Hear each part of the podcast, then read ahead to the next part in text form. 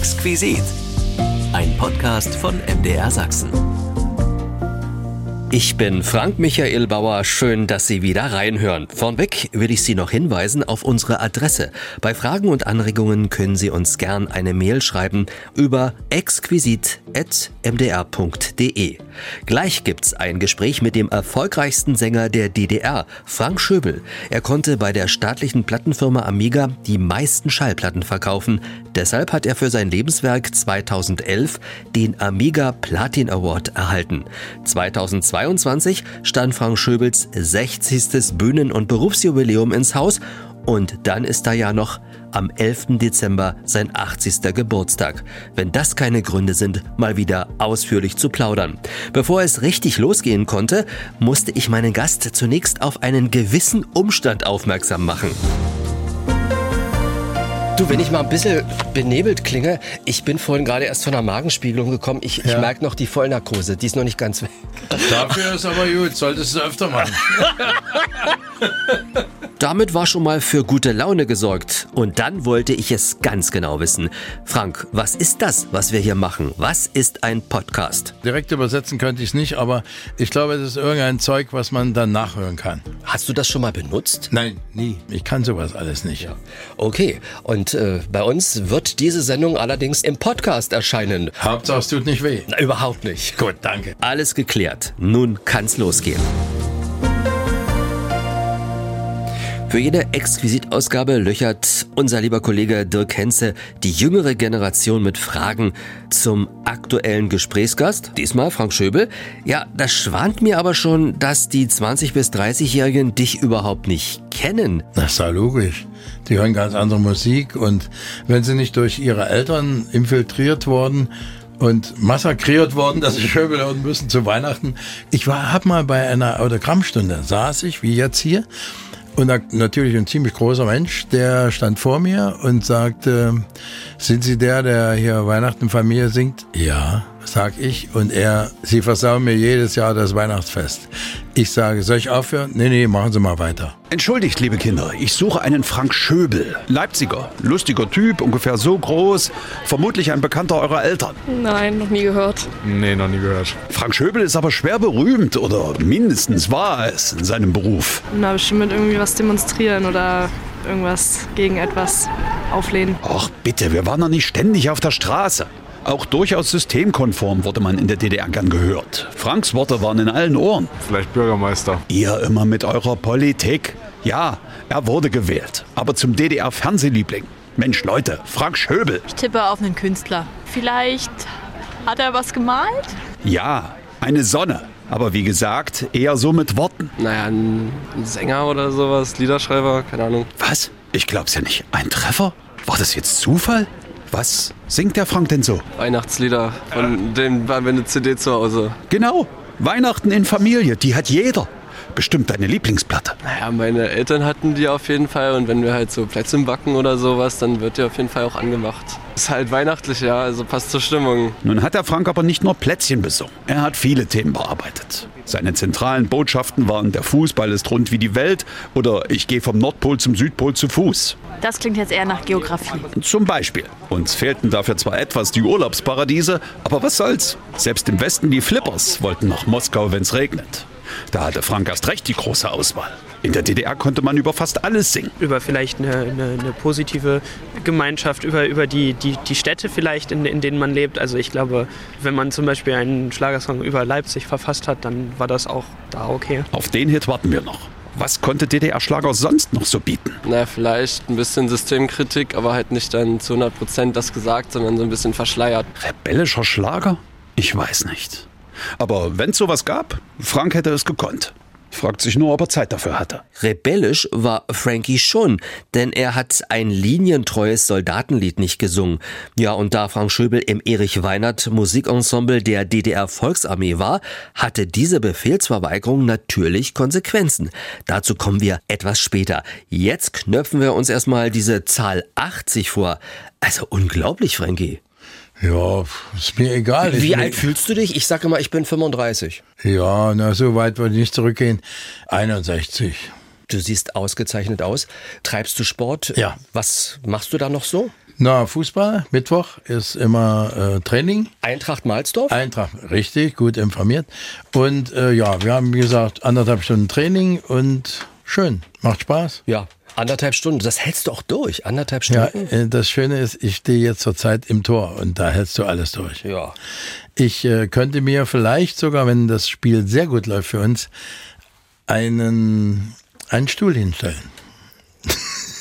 Du hast eine super Verteidigung, wie mir Sieht scheint. aber nicht gut aus, das macht man nicht. Das klingt dann doch zu sehr nach Ja, alte das, äh, Herren. oh. Wenn du auf der Straße erkannt wirst, trauen sich die Leute an dich heran, Hallo zu Na sagen? klar, die sagen, hey Frankie, was los? Und so, ja, ja, völlig, völlig War das normal. früher in der DDR auch so? Sind sie auch Ja, ja. Das ist, äh, sagen wir mal, von Stadt zu Stadt unterschiedlich. In Berlin, hey Olle Frankie und so. Und in Dresden, Leipzig und so, da wird schon direkter.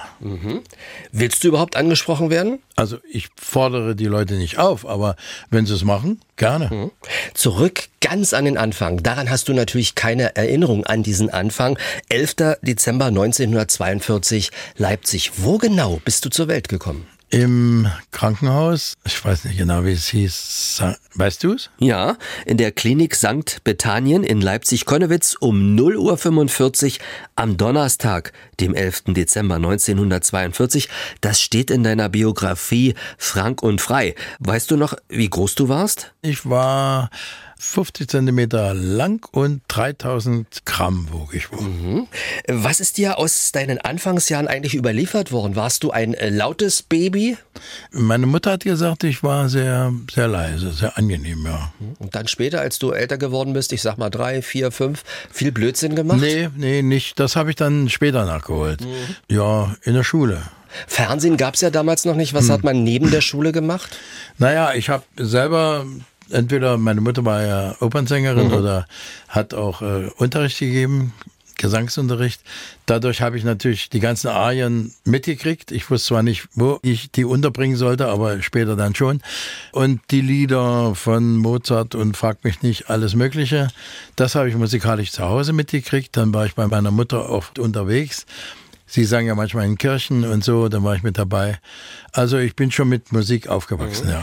Warst du in deiner Schulklasse ein Macher oder eher der Clown? Ein bisschen Clown, aber es ging. Also kommt auf die, die Zeit an. In der achten Klasse war ich so die Mitte davon. Ich habe nur immer irgendwas gemacht. Ich habe eine Wandzeitung gemacht, und zwar eine Witzwandzeitung. Und da war ich sehr beliebt sozusagen. Naja, die habe ich ausgeschnitten aus, aus der Zeitung und dann aufgeklebt. 14 sagst du, da interessiert man sich doch auch schon so ein bisschen für die Mädchen. Warst du so einer, der für die Mädchen geschwärmt hat oder warst du auch der Schwarm der Mädchen damals? Ich war Spätentwickler und ich habe ja nicht gesungen, also war ich einer unter vielen. Und klar habe ich schon geguckt, aber wenn die nicht zurückgeguckt haben, und das haben sie nicht, beim Tanz mit meinem Freund, wir haben nie getanzt. Und als sie dann auf Wiedersehen spielten, ja, das letzte Lied, da sind wir nach Hause gegangen und gesagt, heute wieder keine Mädels. Ah, etwas ruhig die Sache angegangen. Und dann später nachgeholt. Schon erwähnt, deine Mutter war Opernsängerin. Du bist also schon ganz früh mit Musik in Berührung gekommen. Wann hast du aber für dich selber gemerkt, Musik könnte was für mich sein? Ja, äh, es war ja die Beatle-Zeit und ich habe äh, aus eigenem Antrieb, ich musste Klavierunterricht nehmen, drei Jahre, das habe ich natürlich nicht so gerne gemacht, aber gemacht.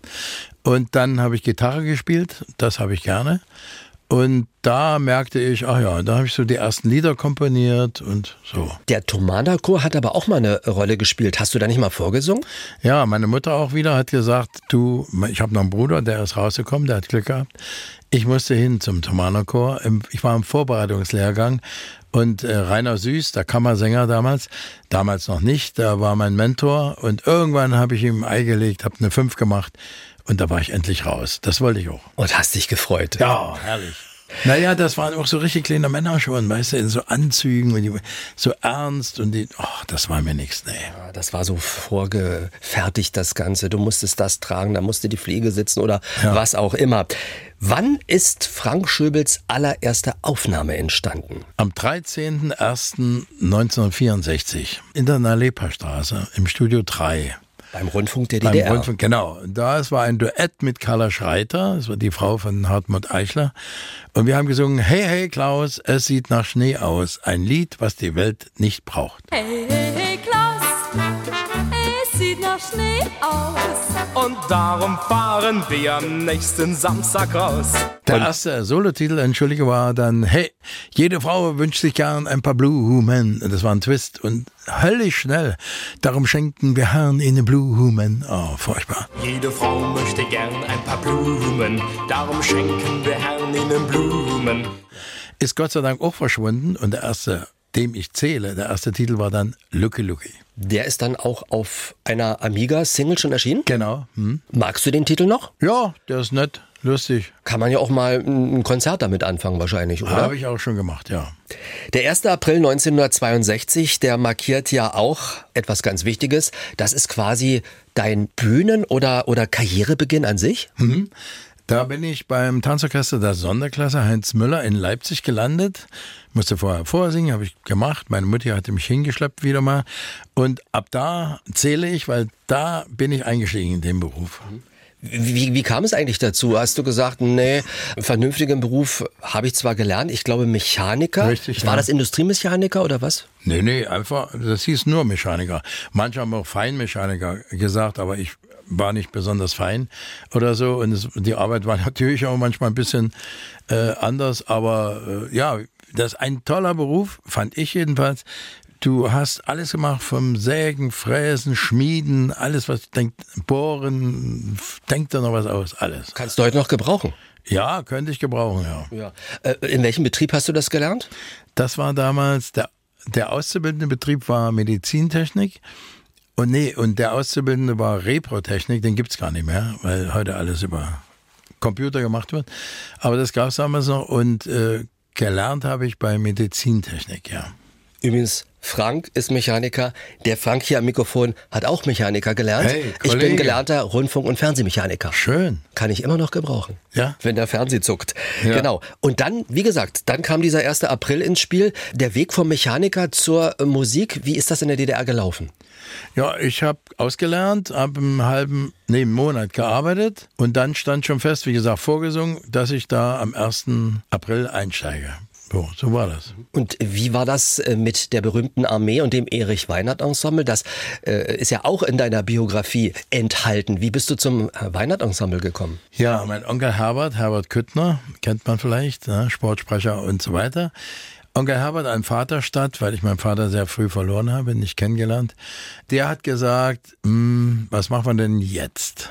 Lothar hat er gesagt, ich heiße auch noch Lothar. Ja. Lothar, was machen wir jetzt? Er hat das erste Buch geschrieben für das Erich Weinert Ensemble.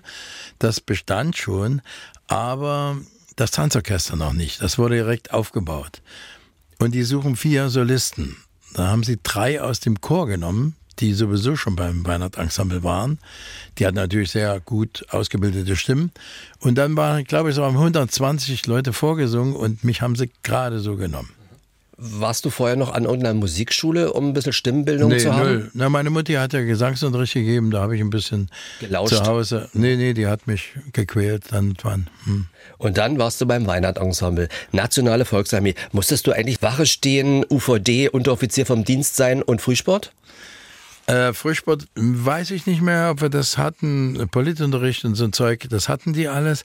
Ich war zwei Jahre zivil erstmal da. Und dann haben sie mich eingezogen. Da war ich in Stahnsdorf und dann haben wir alles gemacht. Also das, was du gerade sagst. Und an der Wache war ich deswegen am Ende, zwei Monate, weil ich ein Lied nicht gesungen habe. Ach, Und du solltest was singen und das wolltest du ja, nicht. habe ich nicht gesagt, singe ich nicht, war Mädchen vom Kasernentor wirst du heute stehen und ich schlage dir dann vor, mit mir auszugehen. Das wird ein Dienst wird groß geschrieben, das ist wichtig oder ein Soldat muss immer bei der Sache sein. Und dann ging es dong dong dong dong dong, Pretty Woman unten drunter und dann Mädchen vom Kasernentor, dong dong dong dong dong und so. Also war ein höllisches, doofes Lied. Habe ich nicht gesungen, Befehlsverweigerung. Dann bin ich auch noch an dem Tag, wo sie über mich äh, hergezogen sind, im, Erich Weinert Ensemble, war ich bei der DEFA hinten drüber heimlich abgehauen und, und drüber und habe den DEFA-Vertrag unterschrieben, weil ich Angst hatte, was mache ich denn dann? Und da haben sie mich dann eingeknastet, zwei Tage, war auch schön. Und dann war ich an der Wache. Das war eine schöne Sache. Ja, also Da ergibt sich ja schon die Frage, wenn du rausgeworfen worden wärst, hattest du ja schon diesen berühmten Plan B, nämlich die Genau, DEFA. ja. Also, da warst du aber schon ziemlich weit und hast auch weit äh, gedacht. Hattest Ja. du jemanden im Hintergrund, der dir da geholfen hat, einen Manager oder sowas? Nee, nee, sowas gab's ja nicht bei uns. Nee. Hast du selber gemacht? Ja, in, Instinkt. Instinkt. Na klar. Hat dich nicht mal jemand angesprochen und gesagt, wie wär's bei da, wie bist du zu DEFA gekommen? Äh, der Regisseur Jo Hasler, der den ersten Film Reise ins Ehebett gedreht hat und später Heißer Sommer und dann auch Nicht Schummelübling, der kam, also der muss mich beim Fernsehen gesehen haben, bei Party Twist oder so. Dann kam der, hat immer so einen kleinen Stummel gehabt, so, ein- so äh, eine Zigarre und guckte so, wie da so Kameraleute waren. Passt der, geht der, geht der in meinen, in meine, meine Kamera rein, ja. Passt der Ju- junger Naturbursche, hat er gesagt. Ja, und dann sagt er, mit ihrer Sprache müssen wir noch was machen, äh, Sprechererziehung und so. Aber sonst ja, so war das. Ich habe übrigens neulich durch Zufall einen Film von der DEFA Stiftung gesehen, Ja. ein Experimentalfilm 70 Millimeter, der hieß glaube ich DEFA 70. Da stehst du und singst einen Schlager an der Mole in Warnemünde. Ja, furchtbar. Den, den Titel hat auch äh, Sieberts geschrieben und aus der Melodie hat er dann später die Sprache der Liebesleis gemacht. Hat er nochmal verwendet. Hm? Da hattest du glaube ich einen roten Pulli angehabt oder sowas. Ganz, also ganz merkwürdig. Also, das, das, der Film war sowieso recht merkwürdig. erinnere mich nicht daran, ja. Nächste Frage. Nächste Frage. Aber es sind eben halt auch Ja, Erinnerungen. Du siehst, passiert. Mhm. ich gucke ja auch gerne immer nach so einem Ding oder sowas. Ja. Und heutzutage merkt man auch, das Internet vergisst nichts. Es ist alles da. Ja. Man kann sich da auch ein Stück deiner Vergangenheit angucken. Dann gab es auch die äh, Station Rundfunk der DDR. Da hast du nicht nur deine erste Aufnahme gemacht, sondern du hast auch eine eigene Radiosendung bekommen. Ja, Frankies, 70er Jahren. Franks Beatkiste? Franks, Franks, Beatkiste. Franks Beatkiste. Wie kam es dazu? Der Chef des Senders, Deutschlandsender, kam zu mir, Martin Hartwig, und sagte, wir wollen für junge Leute was machen. Äh, war ja die Zeit, ja, und die Rocker brauchen eine Hitparade. Würdest du die machen? Ja, klar, gerne. Ich stehe sowieso darauf und dann waren die Pudis gleich am Anfang, die hast du vom ersten Platz, ich glaube, 23 Wochen nicht weggekriegt, bis dann mal Panterei kam. und- Was hat Türen öffnen sich zur Stadt, war das, oder? Genau, genau. Hm. Und ja, dann habe ich das zweieinhalb, drei Jahre gemacht. Dann hatte ich wie ein Stern. Und naja, da, da musste ich mich entscheiden. Also Radio schlaucht ja ganz schön. Hut ab, wer sowas macht. Vor dir, Frankie. Danke. Und äh, deswegen habe ich gesagt, ich muss jemand anders machen. Ich muss jetzt auf Tour gehen. Dieter Maschine Bürr hat Ja. mir vor nicht allzu langer Zeit erzählt, dass er dort bei dir in der Beatkiste sein allererstes Interview gegeben hat, also wo er sich noch so richtig dran erinnern kann. An. Weißt du noch, wo du dein erstes Interview gegeben hast? Nee, wüsste ich nicht. Bei Maschine hat sich so richtig eingeprägt, Ja. eben durch diese Sendung, durch Frankies ja. Beatkiste. Welches war eigentlich dein Lieblingslied aus den 60ern von dir selber? Also, Lieblingslied habe ich immer nicht, aber Party Twist fand ich schon ganz so gar nicht schlecht. Also das ging ziemlich los. Wie hast du deine Titel eigentlich bekommen? Hat da jemand gesagt, oh, der Frank Schöbel, zu dem würde das und das passen? Wie hat man Lieder bekommen in der DDR? Ja, das hat man vielleicht schon gesagt, das würde zu dem, dem passen. Aber Lücke Lücke war sicher eher ein Zufall. Und die Lieder hat man damals per Noten noch gekriegt. Also ich musste die zu Hause abspielen, wer es konnte. Nicht jeder konnte das. Habe es abgespielt. So, ja, das ist eigentlich ganz nett, das mache ich. Und dann gab es so eine Crew, Dieter Schneider als Texter. Der Arrangeur war meistens Günter Kretschmer. Der sagte dann immer, ich weiß ne, das klingt ne, mach noch mal ein bisschen das Hallrädel auf. Und da war so ein Hallrädel da haben die einfach, jetzt klingt's, sagt er. Das war der Günter Kretschmer. Äh, Horst Fliegel war ein Komponist und am Anfang Klaus Hugo war noch, ja. Und es war ja dann auch so gewesen, die ersten Aufnahmen sind damals beim Rundfunk gemacht worden, ja. Ja. Und dann irgendwann kam natürlich auch die Brunnenstraße mit dem Amiga-Studio dazu. Ähm, hatte man eigentlich Zeit, einen Titel ordentlich aufzunehmen oder musste das husch husch, komm, das ist, das kostet Geld, das muss schnell gehen? Nee, nee, das war damals, Zeit war genug da. Äh, also natürlich begrenzt, wie man es heute auch kennt. Mehr als 24 Stunden geht ja nicht. Aber wir hatten zwei oder vier Stunden sogar. Bin jetzt nicht mehr genau für einen Titel. Ja, Wie viele Titel hast du insgesamt in deiner Karriere aufgenommen? habe ich nie gezählt. Weiß ich nicht. Aber die Liste ist schon ziemlich lang geworden. Ja, ne? also um die 400, 500, 600, irgend sowas. Kannst du noch alle Texte? Nee. Aber das Lied äh, von der NVA, was du nicht singen wolltest, das, das, kannst du noch. Das hat sich eingebrannt. Vielleicht nimmst du es irgendwann nochmal als nee. Bonustrack irgendwie auf. Zumindest für unsere Sendung. Mal sehen. Wer will denn das hören? Ach, da gibt es genug Leute, die Kein das, Mensch. die sich daran erinnern. Du darfst dich ja erfolgreichster Sänger der DDR nennen. Wie kam es denn zu dieser Auszeichnung? Ja, also Jörg Stempel, der übrig gebliebene Herr Amiga, sage ich jetzt mal. Ja. Auch mein, äh, wir haben beide im Dezember Geburtstag, also mein Sternbruder. Ja, Schütze, weiß, er war Schütze. auch schon in der Sendung hier genau, gewesen. Genau, Ja. der weiß alles. Der hat festgestellt, dass ich die meisten Platten verkauft habe und hat mir auch einen Amiga Platin Award gegeben. Ich bin selten stolz, aber auf das Stück, äh, das gefällt mir. Und weil das ist ja nun mal ein äh, gestorbenes Land, und auch eine Vergangenheit, die ja mehr oder weniger eben irgendwo da ist, aber und nun habe ich es nochmal schriftlich gekriegt. Das fand ich schon toll. Wer hatte eigentlich die Idee gehabt, äh, war das der Jo Hasler, der Regisseur von der DEFA, mit dir Musikfilme zu machen? Ja, ja, das war Jo Hasler. Der hat das gesehen und hat gesagt, ja, mit dem mache ich was. Mhm. Okay. Und haben dir die Drehbücher auch gleich gefallen? Hattest du da auch eine Möglichkeit, vielleicht auch ein bisschen Einfluss zu nehmen? Nee, hatte ich nicht. Ich war noch zu jung und musste erst mal schnuppern, was ja alles los ist. Aber ich bin über die mh, Schauspieler, zum Beispiel Werner Lierk war ein wirklich lustiger Typ, ich habe den sehr gemocht. Oder Günther Simon, ja. Also Sitterbacke fällt da uns gleich ein. Oder, ne? so, oder Ernst Thälmann, ja, Ja, so in ja, seiner ja, Klasse auch. genau. Der war ja Kapitän und sagte, ich habe nie was, get also ich habe immer Milch getrunken und Wasser und so. Und ich musste bei ihm den ersten Whisky trinken. Und ich war Oh. natürlich so begeistert von ihm, dass ich auch das gemacht habe. Und dann mussten wir Skat spielen irgendwo und ich hatte Angst. Die haben um die Fenje gespielt und ich dachte, naja, ich kriege 80 Mark der Deutschen Notenbank im Monat. Wenn ich das hier verliere, wäre auch nicht so gut. Also so was alles. Und Werner Lierk hatte mir gesagt, du musst aufpassen. Wenn ich äh, vorgehe und mach dir einen Nasenschatten, siehst du ganz schlecht aus. Und wenn ich popel, auch. Also pass bloß auf. Und so, also Werner war ein herrlicher Typ. Darfst du heute auch nicht. Heute ist alles HD, da sieht man es noch besser. Noch besser, genau. Bei so Sachen.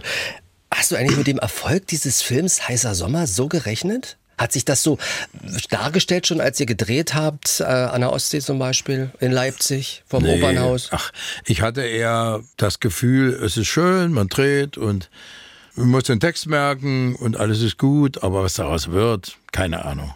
Ist der Film eigentlich auch im Westen gelaufen? Überall, aber in Westdeutschland glaube ich nicht. Äh, Zum Beispiel, äh, wir waren dann ganz sehr viel später mal in der syrischen Arabischen Republik, hieß es damals, im Libanon und in, auch im Irak. Ähm, und da haben die mich gegrüßt, abends. Ich sag, woher wollen die mich kennen? Ja, der Film läuft hier. Und haben die offensichtlich mich erkannt und abends gegrüßt, ja. Ja, da gibt's doch schon zum Beispiel Überschneidungen. Deine ehemalige, deine erste Frau, Chris Ja. Dörk, habe ich ja zum 80. Geburtstag auch in der Sendung hier exquisit gehabt. Die hat genau das Gleiche erzählt. Ja? Die hat gesagt, ich fand das total witzig, dass man euch da erkannt hat. Richtig. Hm? Das war eben schon sehr populär, so ein Film gewesen.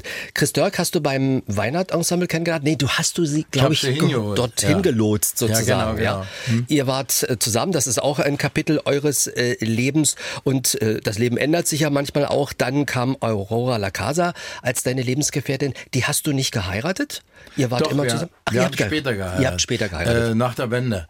Und zwar, weil die Steuer hat, der Steuerbüro hat gesagt, ja, ich sag's mal ganz einfach, Herr Schöbel, äh, Sie könnten wesentlich äh, mehr Geld sparen hier, wenn Sie heiraten. Sie sind doch eh zusammen schon ewig lang. Ja, gut, dann haben wir gesagt, okay, dann gehen wir aufs Standesamt und zack, waren wir verheiratet. In Familie ist ja eine ganze Platte entstanden. Ja. Weihnachten in Familie. Ja. Wir sind in der Vorweihnachtszeit. Wie, wie kam diese Idee zustande? Hat Amiga gesagt, wir müssten mal sowas machen? Oder? Nee. Äh, anders noch. Ich denke, nach dem Erfolg von Wie ein Stern 1971 kamen sie 72, ich soll eine Weihnachtsplatte machen. Und dann haben mir der Texter Dieter Schneider und Gerd Siepholz vorgeschlagen, welche Lieder sie machen wollen. Und sie mussten damals immer noch Jesus durch Frieden ersetzen. Und das wollte ich nicht. Da sah, nee, das mache ich nicht. Das haben dann andere gemacht, denen war das egal. Und ein bisschen später, als die Zeit irgendwie reif war, ich weiß auch nicht, wer dann der ausschlaggebende Punkt war, sagte, jetzt können wir eine machen. Und dann habe ich ja fünf neue Titel geschrieben, der Rest waren klassische Weihnachtslieder, die man kennt. Und äh, Gisela Steineck hat den Text dazu geschrieben und dann sagt sie, nee, dieser Germanistin, in der Familie, nicht in Familie, das kann man nicht machen. Ich sage, ich habe ich hab ja keine Musik dazu.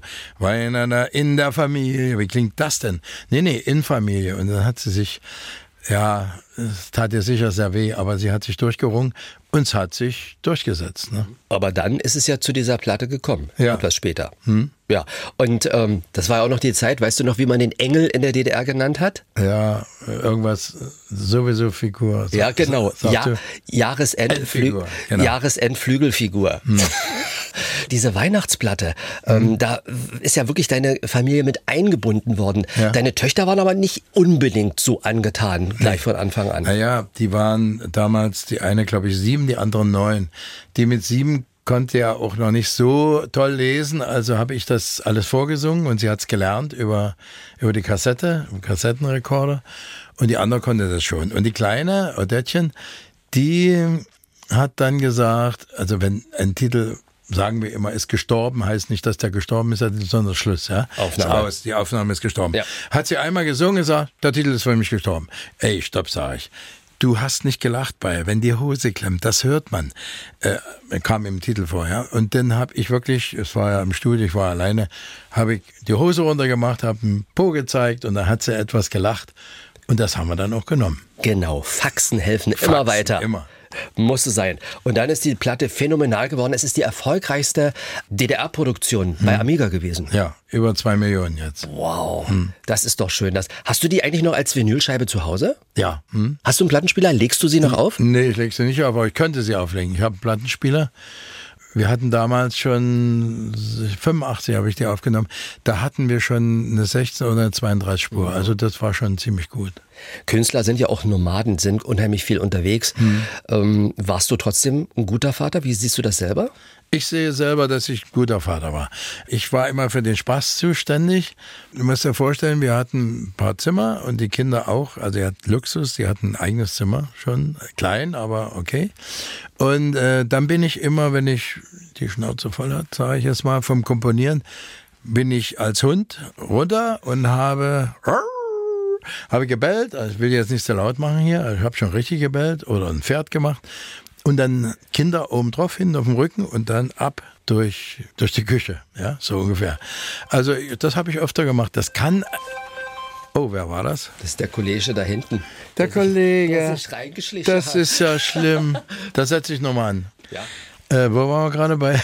Hund, Kinder, Ja. alles gekrochen. Also dann bin ich aus äh, vom, vom Keyboard weg, habe einen Hund gemacht und das Pferd lasse ich jetzt weg und bin durch bin durch äh, die Stube gekrabbelt und zu ihnen hin ins Kinderzimmer. Die haben sich raufgesetzt und dann sind wir ab in die Küche oder sonst wohin durch den Flur und also dann hab ein bisschen Spaß angesagt. Abend mit Aurora, auch die hat ja sehr gut Französisch gesprochen. Komm, Nee, comme l'étoile war wie ein Stern, äh, ich weiß nicht. Dorbian, Dorbian, mon ange, Dorbian. Schlafe mein Prinzchen gesungen und sowas alles mit Gitarre, ja. Mhm. Wie ist das? Wie, wie feierst du heute Weihnachten? Auch noch mit der Musik? Gibt's da noch so ein bisschen Musik? Ich glaube, das kannst du nicht mehr hören, ne? Ich hasse Musik. ich hasse Weihnachtsmusik. Ja, anders. Ich bin da bis zum 23. unterwegs, ne? Und am 24. ja, ich sehe ganz gerne so Jesus-Filme oder irgend sowas. Und dann so lange wie möglich im Schlafanzug, wa, bis zum Abwinken, herrlich. Muss sein, Käffchen trinken, vielleicht gibt's sowas zu essen. Dann gucke ich durchs Fenster, dann sehe ich meinen Nachbarn, dann winken wir uns zu. Wenn er das Fenster aufmacht und bellt, heißt, ich soll rüberkommen. Dann gehe ich rüber und dann spielen wir noch und so. Also sowas. Hm? Du warst Superstar in der DDR, das kann man ohne Zweifel sagen. Hast du das auch ein bisschen für dich ausnutzen können, dass man mal was bekommen hat, was die anderen nicht bekommen haben? Das hat uns hier die Nichte von Rolf Herricht erzählt, dass es mit Rolf Herricht Spaß gemacht hat, zusammen einkaufen zu gehen. Da hat man Dinge bekommen, die man sonst nicht bekommen hat.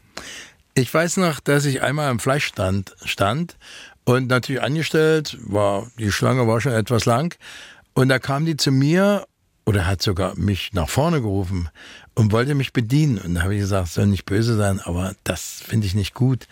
Die da kriege ich ganz schlechte Blicke und so, das will ich nicht. Ich stelle mich schon an. Also sie hat's nett gemeint, aber ich habe auch vorsichtig gesagt, ich möchte das nicht und das fand ich Mist, das auszunutzen. Wir sind ja hier im Ostmagazin exquisit von MDR Sachsen. Und äh, wann fand deine erste Reise in die Bundesrepublik Deutschland statt? Wann durftest du mit anderen Worten zum, zum ersten Mal im Westen auftreten? War das 74 bei der WM oder Nee, war das schon nee, Studio B, äh, Ja, Musik aus Studio B früher? Vor Studio B war ich noch in der Drehscheibe oder damals in Hamburg in der Schaubude und sowas. Ich weiß nicht mehr genau, vielleicht 1970 oder so, denke ich mal. Warst du da aufgeregt, jetzt plötzlich über die Grenze darüber zu können? Also das ja, das war ja zum Teil fürchterlich. Also die haben mir unheimlich leid getan. Die nach Westberlin gegangen müssten ja auch, ne? Und so. Also das war schlimm. Ähm, ich weiß noch, als ich Studio B äh, gefahren bin mit dem Zug und stieg da in Hannover, war das, aus. Da waren acht, neun äh, Pressevertreter, sowas kannte ich gar nicht. Die standen direkt auf dem Bahnhof. Einer natürlich von der bekannten Zeitung mit den vier Buchstaben. Und er gleich, haust du ab, bleibst du hier? Ich sag, du brauchst wohl eine Zeile, was? Und ich war froh, dass mich niemand nach der Mauer gefragt hat. Das haben sie nicht gemacht, Gott sei Dank. Ich hätte nicht gewusst, was ich sagen sollte. Und dann ging das so. Also die waren alle ganz lieb und ganz freundlich und ja. Ute Freudenberg hat mir mal erzählt, wie sie zum ersten Westauftritt, da musste sie nach West-Berlin Ja. mit ihrer Gruppe Elefant gefahren ist. Da haben die von der Grenzkontrolle gesagt, und kommt schön wieder zurück. Das haben sie bei dir nicht gesagt. Nee, die wussten, dass ich zurückkomme. Ja, du hast Familie und da hängen ja doch das eine oder andere Ja, ich wollte, auch, ich wollte auch nie abhauen. Andere wollten das unbedingt, berühmt werden im Westen. Das wollte ich nicht. Ich fand ein Wartburg in Ordnung. Und außerdem sage ich immer gerne, mir waren die Menschen auch wichtig. Du wirst nie wieder das, was ich alles aufgebaut habe, äh, wie wir vorhin besprochen haben, von 64 bis sonst wohin, das kriegst du im Westen nie wieder. Und außerdem war mir meine Hörgemeinde wichtig. Und kein Pfarrer haut ab, wenn ich mal diesen Vergleich bringen darf. Wie war das eigentlich mit deinen ganzen Bühnenoutfits? Wer hat dir das ausgesucht, was du angezogen hast? Hat man dich beraten oder hast Nee. du dich vor den Spiegel gestellt und gesagt, das habe ich im Ex gekauft, das steht Nee. zu mir, das ziehe ich an? Im Ex habe ich nie was gekauft. Wenn ich das Glück hatte zu fahren, am Anfang hat man uns das Geld sogar noch gelassen. Dann haben sie es eingezogen. Ähm, da habe ich mir, wenn, wenn das irgendwie ging, drei, vier Jacken gekauft, äh, drei, vier Hemden und Hosen, weil immer war klar, immer wieder investieren in die nächste Sendung. Und ansonsten ganz am Anfang habe ich einen Schneider gehabt. Aber naja, hm, die Anzüge weiß ich auch nicht so. Und dann hat man geguckt einfach, was ist modern und das habe ich schon selber entschieden. Was ist eigentlich mit deinen alten Klamotten geworden? Lagern die noch in irgendwelchen Kartons? Die Weil lagern nicht, die hängen. Ich habe ja, ja, ich habe ja so ein, so ein Ankleide, wie sagt man, Ankleideschrank, ne? Und da hängt die alle noch. Ja. Hast du aufgehoben? Ja. Auch das helle Ding, was du getragen hast, als du bei Musik im Studio B. Wie ein Stern, ja. Das war ein, heller Anzug, ein weißer Anzug fast. Den habe ich von einem Westdeutschen abgekauft in Bulgarien. Für 300 Ostmark. Der hat vielleicht geguckt. Der guckt, der, der guckt heute noch. Vielleicht irgendwann mal auf dem Trödelmarkt du es dann verkaufen, ne? Nee, nee, der bleibt, der bleibt. Vielleicht mal für einen guten Zweck. Ja, mal gucken. Der Geburtstag steht an. Ja. Das sind nicht mehr lange hin, vier Tage. Hm, Du arbeitest an deinem Geburtstag. Du bist in Prenzlau, kann ich aus deinem Tourkalender erkennen. Ja, ich arbeite ja nicht, ich singe ja. Ja. Macht ja Spaß. Ja. Und ich will bei denen sein, die mich jahrelang getragen haben. Deswegen mache ich eine Veranstaltung. Ich hasse sowieso Geburtstage. 60 Jahre Beruf, das könnte man feiern, habe ich auch nicht gemacht.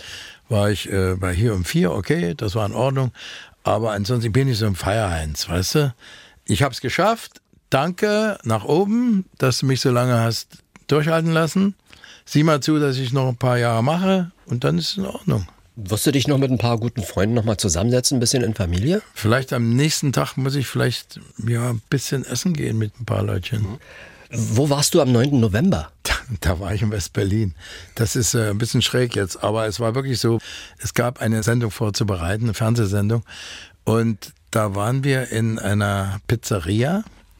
Und plötzlich kam jemand rein und sagte, ah, komm, wir, hör auf, erzähl dir so ein Zeug. Und plötzlich, ja, tatsächlich. Und dann bin ich mit dem, der hat die, Kneipe geschlossen, dann sind wir auf die andere Seite der Mauer gefahren und sah noch, wie welche rumturnten oben. Und, und es wurde auch noch ein bisschen gespritzt. Also es war durchaus noch ein bisschen heiß. Und dann war ich der Einzige, glaube ich, an dem Tag, der nach Hause wollte, weil Aurora La Casa, meine Frau damals, die wollte unbedingt nach Hause, weil sie sagte, Mensch, die Kinder sind alleine, wer weiß, was die machen. Die haben geschlafen. war alles prima. Aber wir mussten immer dem Strom entgegen und immer gesagt, entschuldige, darf ich durch? Ja, bumm. Mensch, gib mal Autogramm, ist das nicht wahr? Das Wort war Wahnsinn, ne? Na klar war es Wahnsinn. Ja, Wahnsinn, dass es dann auch wirklich dazu gekommen ist. Und wie stark war für dich der Einbruch? Viele haben ja einen gewissen Einbruch auch erlebt, ja. weil alle wollten erstmal ausströmen, ja. weg, wollten auch nicht mehr das sehen, was sie vorher gesehen haben. Alles war erstmal neu und alles war, fühlte sich auch viel besser an. Und äh, nach und nach hat man dann gemerkt, ach, manches war doch solide, das willst du auch wieder haben. Wie lief das bei dir ab? Du hast es genauso beantwortet. Ich dachte, naja, wir durften ja durch unseren Beruf, wie die Sportler auch, schon mal fahren. Und jetzt muss ich auch Geduld haben und muss sagen, also die Leute müssen jetzt auch erstmal fahren, die Welt kennenlernen. Sind sie mal nach Mallorca und sonst wohin. Und nach drei Jahren, zwei, drei Jahren, das habe ich auch in der Sendung gesagt, vorher schon, zu dieser Zeit, wird es so sein, dass sie sagen, ja, wir hatten ja auch noch ein paar. Ist nicht viel, aber es sind ein paar übrig geblieben und die anderen kochen auch bloß mit Wasser und Heute ist es fast umgekehrt. Mhm. Und dann wart ihr auch wieder unterwegs gewesen mit Weihnachten in Familie, ja. die Weihnachtsshows und so weiter. Wir hatten zum Beispiel in Rostock, da gehen immerhin, ich glaube, ich will nicht übertreiben, drei oder 5.000 rein. Da müsste man sogar zwei Veranstaltungen machen, war innerhalb von einem Tag ausverkauft. Weit vor Krönemeyer. Da waren die ganz stolz. Ich meine, ich habe es mir angehört, fand es auch gut. Gab es auch Leute, die gesagt haben, na du hattest es doch sowieso viel besser gehabt in der DDR, du konntest in den Westen fahren. Hast du viele solche Vorwürfe gekriegt oder hat sich das in wirklich in Grenzen gehalten? Ich denke mal so, weil ich auch immer wieder gekommen bin und dazu gestanden habe, ist das selten passiert. Aber das kommt vielleicht von Westlern, die das sagen. Das kann passieren. Aber es sind meistens auch äh, weltfremde Menschen, die sowas sagen. 80. Geburtstag und noch 80 Dinge, die du erledigen möchtest in deinem Leben. Mit anderen Worten, was hast du noch so vor? Wie sehen deine Pläne aus? Ich hatte mal geschrieben in dem letzten Buch, am Schluss, bisher ging's. Heißt, ich sitze zu Hause und plötzlich kommt ein Anruf und ich habe ja auch ein Management, dann passiert einfach was. Also irgendwie fliegt was aus dem Himmel raus und direkt zu mir. Und ich sage, danke, das mache ich oder das mache ich nicht. Ich hätte gerne noch einen guten Film gemacht zu dem Stück, was ich hier in Dresden gemacht habe. Frank Schüppel Story könnte durchaus anders heißen. Nicht ganz doof, witzig, ja, aber muss einer machen. Aber auf jeden Fall Du trittst noch regelmäßig auf. Na klar. Gibt es eine Sache, die du in deinem Leben noch nicht gemacht hast, die du gerne mal tun würdest? Fallschirmspringen? Nee, Fallschirmspringen nicht. Nee. Ich möchte auch gar nicht mehr fliegen. Ich will einfach mein Glück nicht herausfordern. Ich möchte auf der Erde bleiben. Ich fahre gerne Auto, wirklich auch nachts. Wunderbar, mache ich gerne. Äh, mir fällt nicht ein, was ich noch machen möchte. Was war dein größter Fehler, was du nie wieder machen würdest? Weiß ich nicht. Habe ich gemacht und die sind da und okay. Und dazu steht man auch und manche ja, vergisst man auch wieder. Dass ich irgendwo in, in den Blitzding wieder reingefahren bin und habe nicht genau vorher aufgepasst zu bremsen. Ja, das vielleicht sowas, aber ach, Pillepalle. Genau. Frank Schöbel, ich bedanke mich für diesen Besuch und wünsche dir alles, alles Gute, vor allem eine Menge Gesundheit. Das wünsche ich dir auch. Vielen Dank, Frank. Das war unser Podcast zur Exquisitsendung Ein Abend für Frank Schöbel. Von ersten selbstkomponierten Liedern auf der Gitarre als Teenager wurde er der erfolgreichste Sänger der DDR. Bis heute ist Frank Schöbel im Musikgeschäft und er denkt auch mit 80 Jahren nicht ans Aufhören. Ich bin Frank Michael Bauer. Vielen Dank für Ihr Interesse. Die nächste Folge von unserem Exquisit-Podcast, die gibt's in einer Woche. Wenn Sie Fragen oder Anregungen haben, bitte schreiben Sie eine Mail über unsere Adresse exquisit.mdr.de. Exquisit, ein Podcast von MDR Sachsen.